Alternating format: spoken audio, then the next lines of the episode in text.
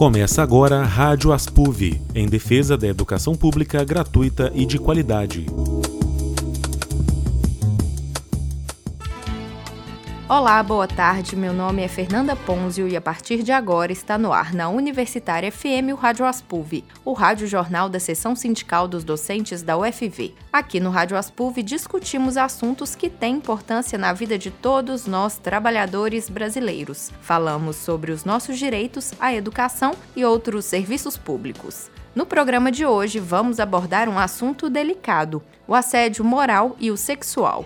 Esses dois tipos de violência ainda são comuns no ambiente de trabalho e no acadêmico, e muitas pessoas, por medo, nem mesmo revelam que estão sendo submetidas a eles. Fica dessa forma evidente a necessidade de se criar mecanismos de identificação e combate a essas situações, além de suporte às vítimas. Tanto o assédio moral quanto o sexual geralmente estão ligados a situações que envolvem relações de poder e de autoridade. O moral é caracterizado quando alguém, de maneira frequente, é intimidado, humilhado ou exposto a situações constrangedoras por uma outra pessoa que está se valendo da sua posição de poder.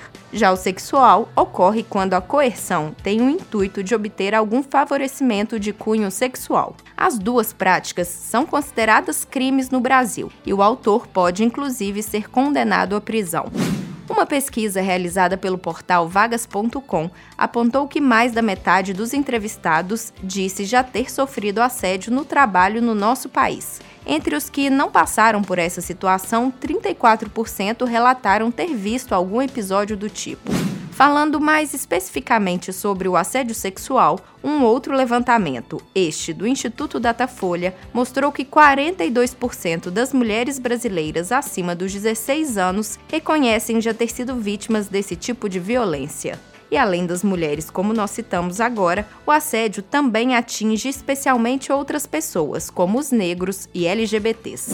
O assédio é um problema que chega também às universidades. Apesar de serem vistas como ambientes de vanguarda, elas se mostram locais hostis para certos grupos, ainda carregando diversas formas de preconceito, opressão e violência. Uma pesquisa do Instituto Avon mostrou que 56% das universitárias brasileiras admitem já ter sofrido assédio sexual no ambiente acadêmico. Este ano, por exemplo, um coletivo de alunas da UFMG, a Universidade Federal de Minas Gerais, criou um formulário para receber denúncias do tipo. Em apenas uma semana, foram vários casos relatados, incluindo até mesmo de estupro.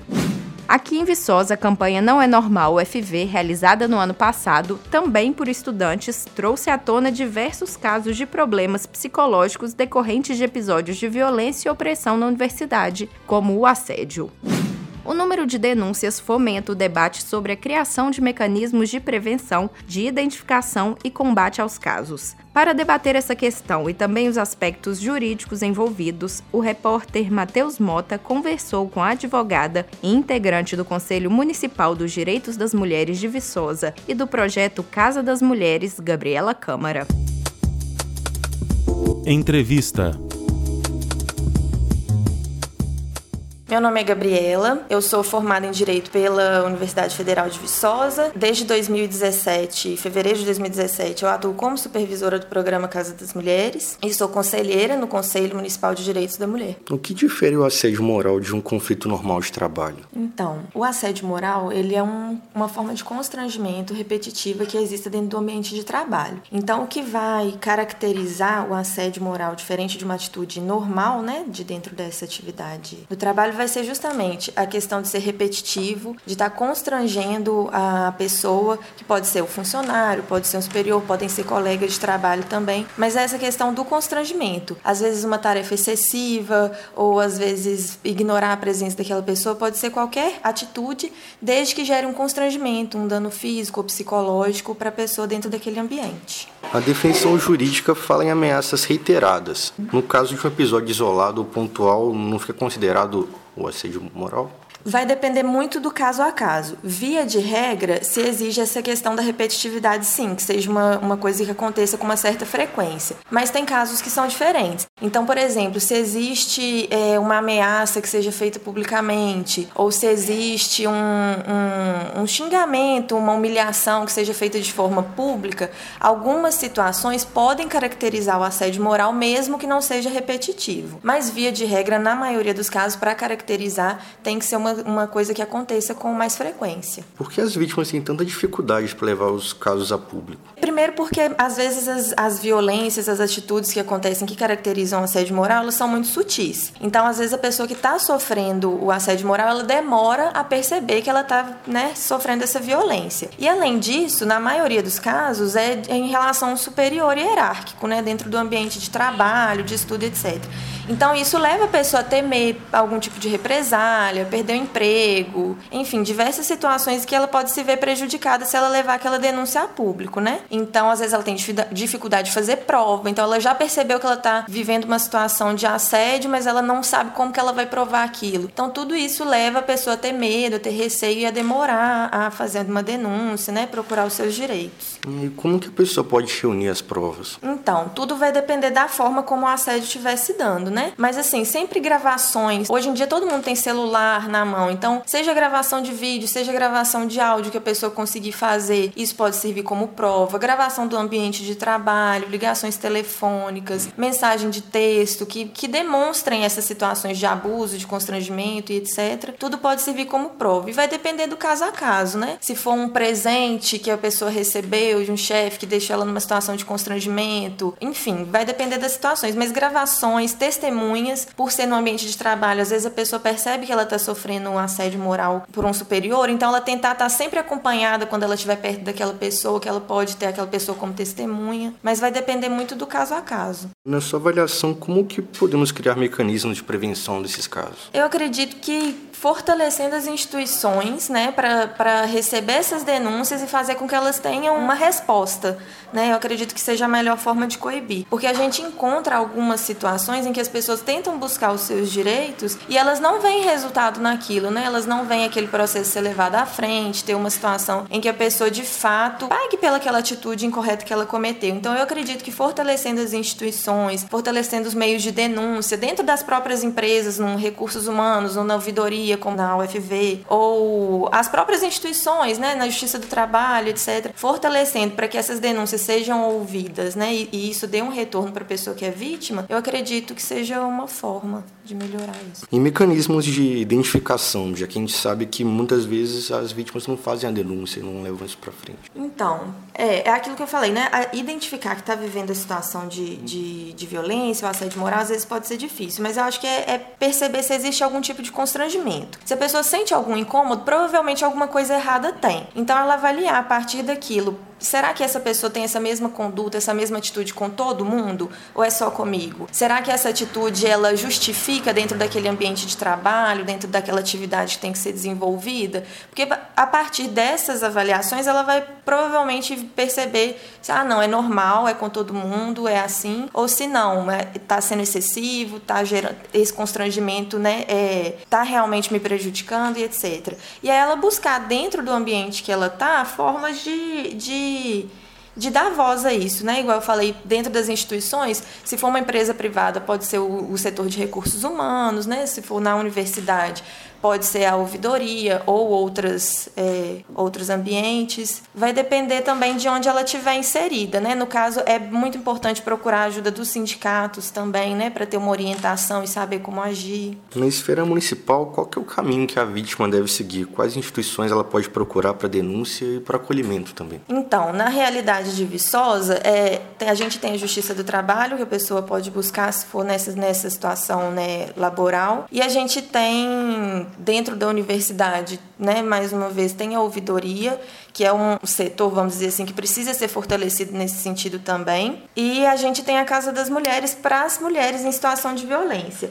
Então, assim, a Casa das Mulheres, ela atende primordialmente as mulheres em situação de violência doméstica, né, que é aquela violência que está definida pela Lei Maria da Penha. Mas a gente atende também qualquer mulher em situação de violência. É, se a gente não tiver o aparato para atender e dar um encaminhamento jurídico para aquela situação, que pode ser o caso de um assédio moral ou sexual, porque, por exemplo, nós atuamos, Programa Casa das Mulheres, junto à Defensoria Pública.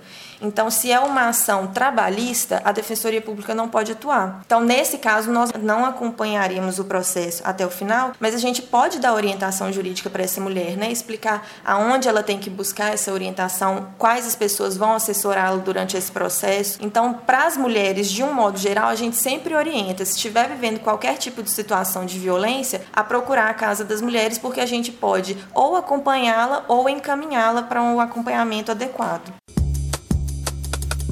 Rádio Aspuv.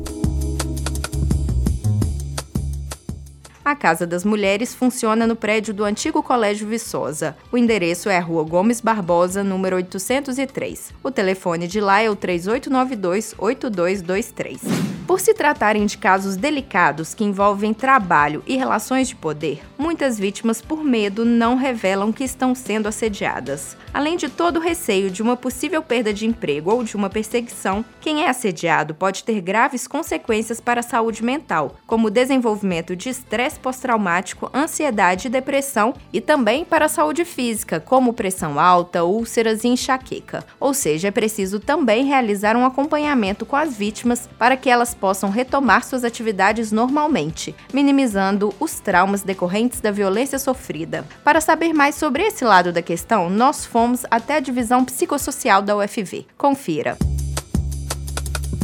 Entrevista Eu sou Carmen, sou psicóloga e chefe aqui da divisão psicossocial. E aqui na psicossocial nós somos uma unidade de saúde mental que tem o papel de prestar assistência. Nós estamos ligados à Pró-Reitoria de Assuntos Comunitários, a gente presta então assistência no campo da saúde mental a toda a comunidade universitária. Quais as consequências do assédio para as vítimas? Eu gostaria até, diante de responder essa pergunta, dizer de como que a gente percebe essas coisas aqui, como que isso chega para nós, né? Então veja bem, é, ao longo desses anos de psicossocial, a gente percebe tanto a, a questão da, do assédio relacionado na relação professor-aluno, como também na vinda de aluno para professor, de servidor para estudante e de estudante e estudante. Tá? Então chega para nós questões relacionadas a essas relações. Então é muito comum é, falas de professores agressivas, que chegam a ser realmente desrespeitosas, é, atitudes de estudantes em relação aos professores que também acabam eh, incorrendo na mesma questão. Já houve questão de denúncias de estudantes assediados por servidor,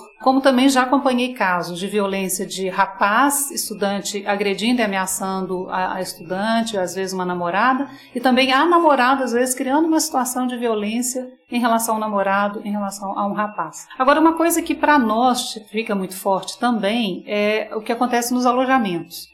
Né? O ambiente do alojamento tem sido, infelizmente, tradicionalmente, um espaço de muita violência e de muito assédio. É, há uma cultura né, de que o veterano ele dispõe de uma certa prerrogativa e, por conta disso, ele impõe sobre o calouro uma série de regras né, preconceituosas, opressoras, que realmente violentam e principalmente assim o estrago emocional disso é muito forte. Alguns estudantes chegam a evadir da universidade por conta disso. Então, em linhas gerais, é muito isso que chega para nós. Como as pessoas em volta podem perceber os sinais que ela vai apresentar quando está sofrendo esse tipo de assédio, ou como a própria instituição pode identificar isso? A pessoa que está passando por uma situação dessa, ela se sente muito fragilizada ela se sente exposta, por quê? Porque muitas vezes é, o, o que mais machuca é a perspectiva de que isso se dá numa relação onde se parte do pressuposto que deveria haver uma situação de proteção. Então, uma vez que eu sou agredida, violentada, é, desrespeitada por alguém que supostamente é uma autoridade e que, por ser autoridade, de alguma forma deveria ter um papel protetivo, isso incorre em duas questões. Primeiro, há uma perspectiva de uma submissão.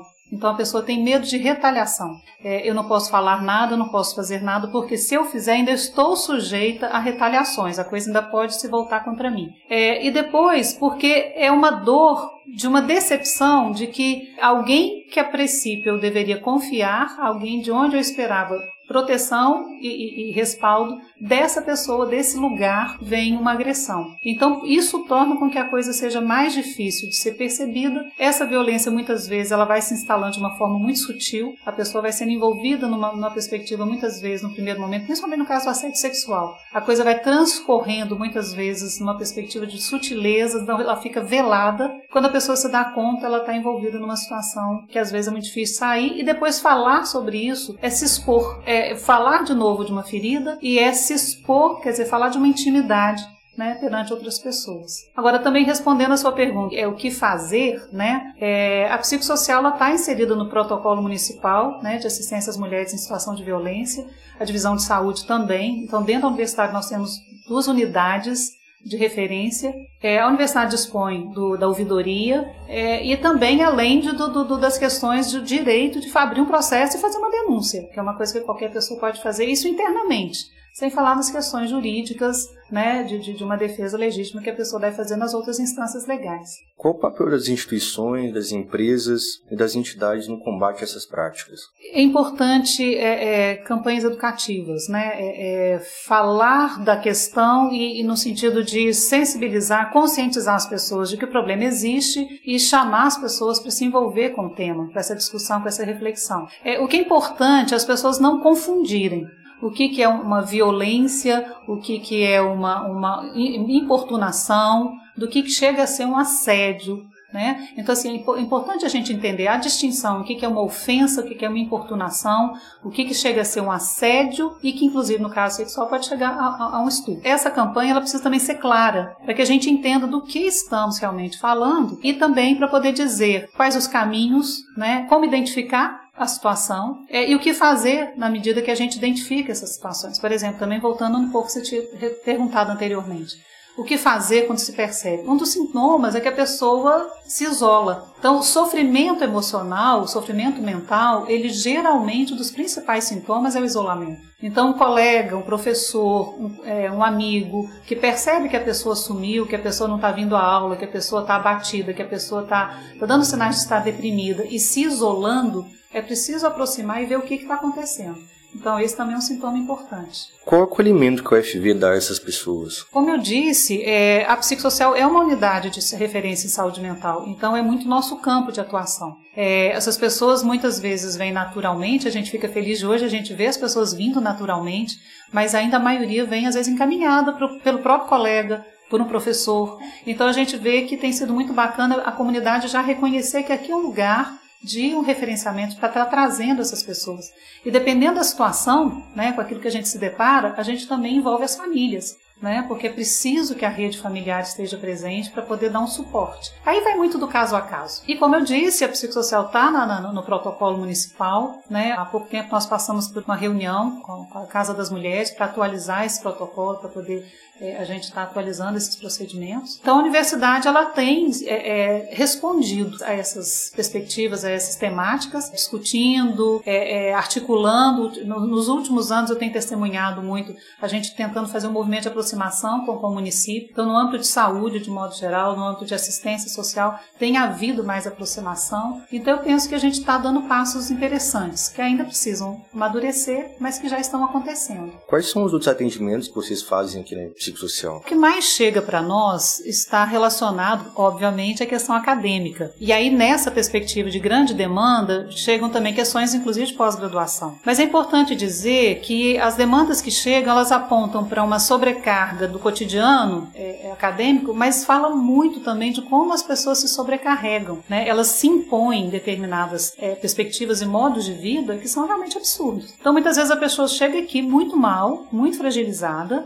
é, ou às vezes porque ela está com uma questão com a disciplina específica, que isso infelizmente é um problema recorrente, mas muitas vezes o que a gente percebe também são situações em que a pessoa se impõe é, um volume muito grande de atividade, cai no ativismo e lá pelas tantas ela começa a sofrer as consequências consequências disso. Então, em linhas gerais, essas são as principais questões, e aí vem também as questões pessoais. Então, assim, as pessoas trazem questões familiares, que já, já são antecedentes muito antes de vir para cá, né? questões afetivas, às vezes conflitos de relacionamentos, seja afetivos, amorosos ou de relacionamentos interpessoais nas convivências, nas relações. Né?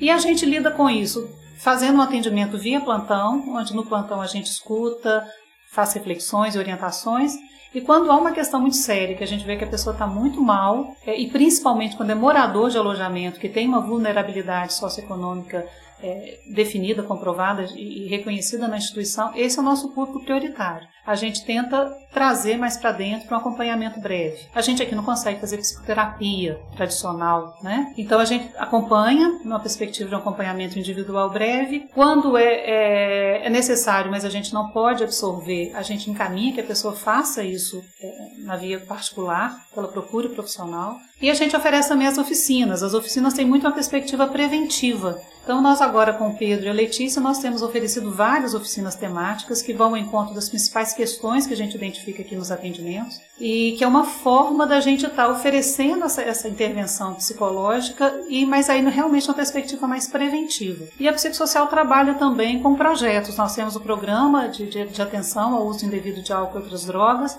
e agora também o Setembro Amarelo, que é a questão da saúde mental. Então, a gente tem se mobilizado muito também ao longo do ano em cima dessas duas temáticas principais. Rádio Aspuv. E nós estamos terminando a edição de hoje do Rádio Aspuv. No nosso site você consegue ouvir de novo o programa e todas as edições anteriores. O endereço é o www.aspuv.org.br. Nos acompanhe também pelas redes sociais, facebook.com/aspuv e instagram.com/aspuv. E agora você ainda pode conferir os nossos materiais em vídeo pelo YouTube. É só procurar por Aspuv na barra de pesquisa do site. Desejamos a você uma boa tarde e uma ótima semana. Estaremos de volta no dia 12 de novembro. Até lá. Rádio Aspuv O Rádio Aspuv é uma produção da Seção Sindical dos Docentes da UFV. Diretor responsável, Edgar Leite de Oliveira. Edição de texto e locução, Fernanda Ponzio. Edição de áudio, produção e reportagem, Matheus Mota. Trabalhos técnicos, Carlos Souza.